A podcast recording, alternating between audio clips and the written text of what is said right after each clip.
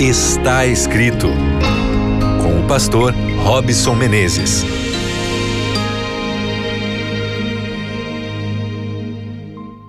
Está começando o seu programa Está Escrito mais uma vez. Obrigado você que está conectado aqui comigo, Robson Menezes, através do Deezer, através do Spotify. Um grande abraço.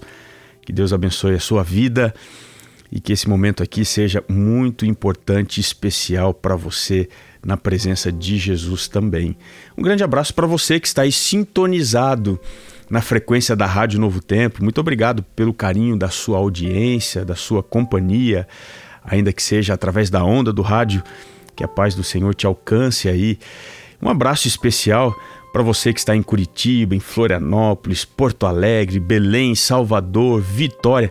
A lista aqui é grande porque são mais de, se não me engano, 18 rádios em todo o Brasil. Então, um abraço aí para você de Afonso Cláudio, Governador Valadares, Nova Venécia, Maringá, Teresópolis, Campinas, São José do Rio Preto, Caçapava, Campo Grande, Poços de Caldas. Espero não ter deixado ninguém de fora. Um grande abraço aí para todos que acompanham a frequência aberta da Rádio Novo Tempo e para você que acompanha a Rádio Novo Tempo na web. Um grande abraço também. E eu já te peço para você compartilhar, aliás, para todo mundo. Nos ajude a divulgar o programa Está Escrito, compartilhe nas suas redes sociais esse momento especial de reflexão na palavra de Deus e através da palavra de Deus. Nós aqui no programa Está Escrito estamos falando sobre emoções. Nós temos assim uma paleta bastante colorida de emoções, emoções positivas, emoções negativas. O nosso dia também apresenta essa mistura de emoções. E a gente precisa entender como desenvolver melhores emoções, emoções saudáveis, como lidar também com as emoções negativas. E hoje eu quero falar sobre uma emoção difícil demais, talvez uma das mais pesadas para a gente administrar que é o luto. Eu não sei se você perdeu alguém há pouco tempo, ou quem sabe já há muito tempo, mas ainda não conseguiu elaborar muito bem o luto. O seu sofrimento, eu queria que você lembrasse, ele nunca será desmedido ou desnecessário, porque nós não fomos preparados na vida para despedidas. Essa é que é a verdade. O fim da existência é o maior de todos os traumas. É por isso que a gente precisa entender bem como lidar com o luto. E não esquecer que as nossas lágrimas, quando a gente sente saudade, quando a gente sente falta, quando a gente, quem sabe, está sozinho, tomando banho, comendo e, e bate aquela saudade daqueles que já foram, que partiram, eu queria que você entendesse que as suas lágrimas não caem no vazio. A grande promessa da Bíblia é que Jesus enxugará dos nossos olhos toda lágrima, especialmente a lágrima do luto. O luto fere o coração de Deus também. A gente, como ser humano, fica tentando encontrar formas de lidar melhor com a morte, de estabelecer um luto. A filosofia apresenta um sistema de sentido das coisas o espiritualismo, ele tenta nos conectar com essa ideia de transcendência para explicar aquilo que a vida real, a vida natural, entende como sendo a última consequência, que é a morte, deixar de existir. É a última coisa que nós faremos. Nós somos extremamente vulneráveis, porque nós somos frágeis. Nós somos impactados com a morte e sempre seremos. Não existe nenhuma morte que não produza sensação forte, pesada no nosso coração, apesar de alguns serem indiferentes ou até mesmo doentes por causa disso. Mas a morte, ela produz terríveis efeitos dentro de nós. E eu queria que você entendesse que na Bíblia existe aqui pelo menos um capítulo que nos ajuda a entender a lidar melhor com o luto, com a morte. E eu queria que você me acompanhasse na primeira carta de Paulo aos Coríntios. Para mim, este é o capítulo mais didático, que nos aproxima do tema da morte e nos ajuda a entender como lidar com o luto e ainda assim ter esperança.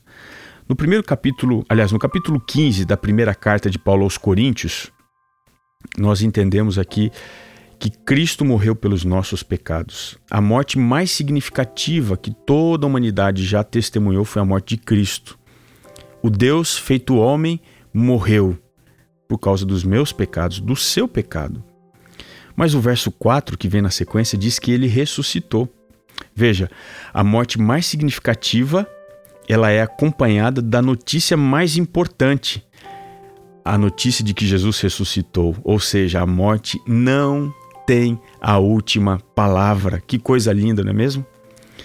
O modelo do acontecimento aqui que Paulo apresenta, ele formata todas as coisas.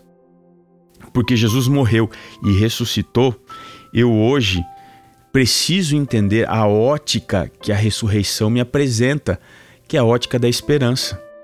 Lá no verso 19 diz assim: Se a nossa esperança em Cristo se limita apenas a esta vida, nós somos os mais infelizes de todos os homens. Ou seja, este mundo, o plano histórico que é dominado pela realidade do pecado, ele é sombrio, ele é frio, a morte existe, ela machuca, ela traz separação.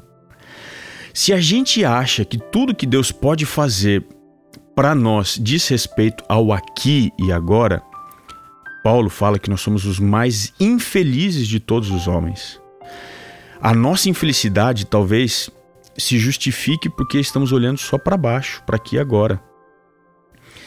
O capítulo 15 apresenta que a ressurreição de Cristo é o modelo da nossa esperança. E o verso 22 diz que, se por causa de Adão todos morreram, em Cristo todos serão vivificados. Me atrapalhei até aqui. Vivificados. E o verso 24 diz que a vinda de Cristo estabelecerá o fim desse maldito ciclo de vida e morte. Nesse instante, ele vai destruir os nossos inimigos. E o verso 26 diz que quando Cristo vier, o nosso último inimigo vai ser destruído, que é a morte. Você já pensou? Eu vou ser testemunha, você vai ser testemunha do momento em que a morte finalmente será destruída. E agora preste atenção: ela vai ser destruída de duas maneiras. Primeira, ela não mais vai poder fazer vítimas. Quando Jesus voltar, a morte não vai mais fazer vítimas. E a segunda forma, ela será desfeita com a ressurreição das vítimas. Ou seja, o que está aqui no verso 51 e 52 é a promessa para a gente guardar dentro do coração e buscar o consolo. Diz o verso 51. Eis que eu vos digo um mistério: nem todos dormiremos, mas transformados seremos todos. Observe que nós vivos seremos transformados. E diz o verso 52: no momento, num abrir e fechar de olhos, ao ressoar da última trombeta. A trombeta soará e então também os mortos ressuscitarão incorruptíveis e nós seremos transformados. Essa esperança deve confortar o meu e o seu coração. O luto é um sentimento, é uma emoção que só é vencido com a esperança. Nós não temos uma resposta para o aqui, para o agora, para o luto mas a esperança de dias melhores, a esperança de que em breve, daqui a pouco tempo, nós veremos Jesus esmagar o que nos esmagou durante toda a nossa vida, vai nos trazer um sentimento de paz, de vitória. Que Deus conforte o seu coração, meu amigo. Que Jesus hoje, mais uma vez, consiga entrar no seu coração para te dar essa esperança e também lhe trazer a paz de que muito em breve nós estaremos com aqueles que dormiram crendo na fé da ressurreição em Cristo Jesus. Eu quero orar por você. Senhor, é possível que esse meu amigo que me acompanha agora, esta amiga que acompanha o programa Está Escrito, esteja com o coração enlutado. Sempre a morte será uma intruso, uma surpresa negativa mas nós clamamos a Ti para que a esperança nos ajude a lidar com esse momento difícil da nossa existência. Que a volta de Cristo seja o nosso maior desejo. É o que te pedimos em nome de Jesus. Amém. Que gostoso estar aqui com você, mas um programa já está terminando e eu tenho um encontro marcado com você. No próximo programa está escrito.